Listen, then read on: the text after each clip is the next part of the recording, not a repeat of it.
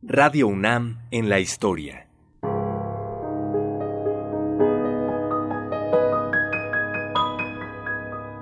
Nuestra es la voz. De todos, la palabra.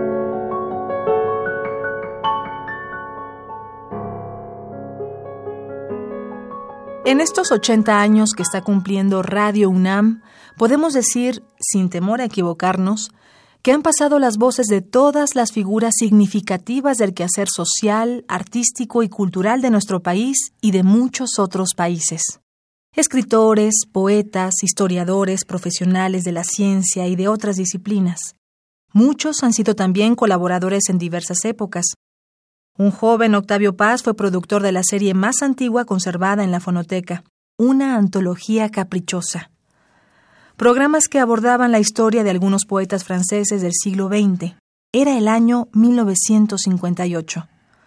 Años después, para la serie Testimonios, que producía la maestra Josefina Millán, dejó grabada su opinión sobre México y la relación de nuestro país con los Estados Unidos.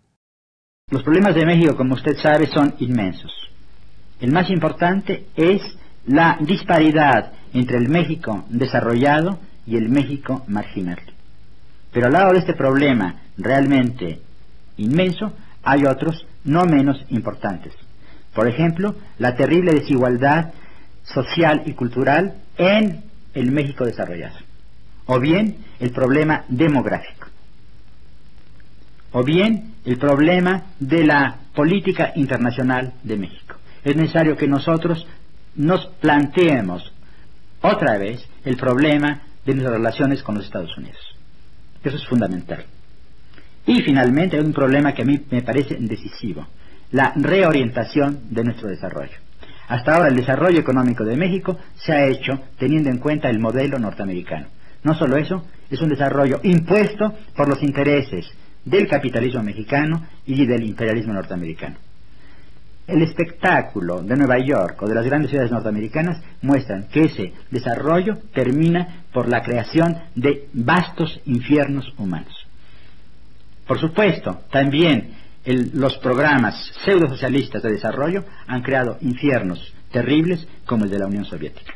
Así que nosotros tenemos que plantearnos, de acuerdo con nuestra historia y con nuestra tradición, nuevos modelos de desarrollo. Y eso es imposible si no hay una atmósfera democrática en México. Radio UNAM en la historia.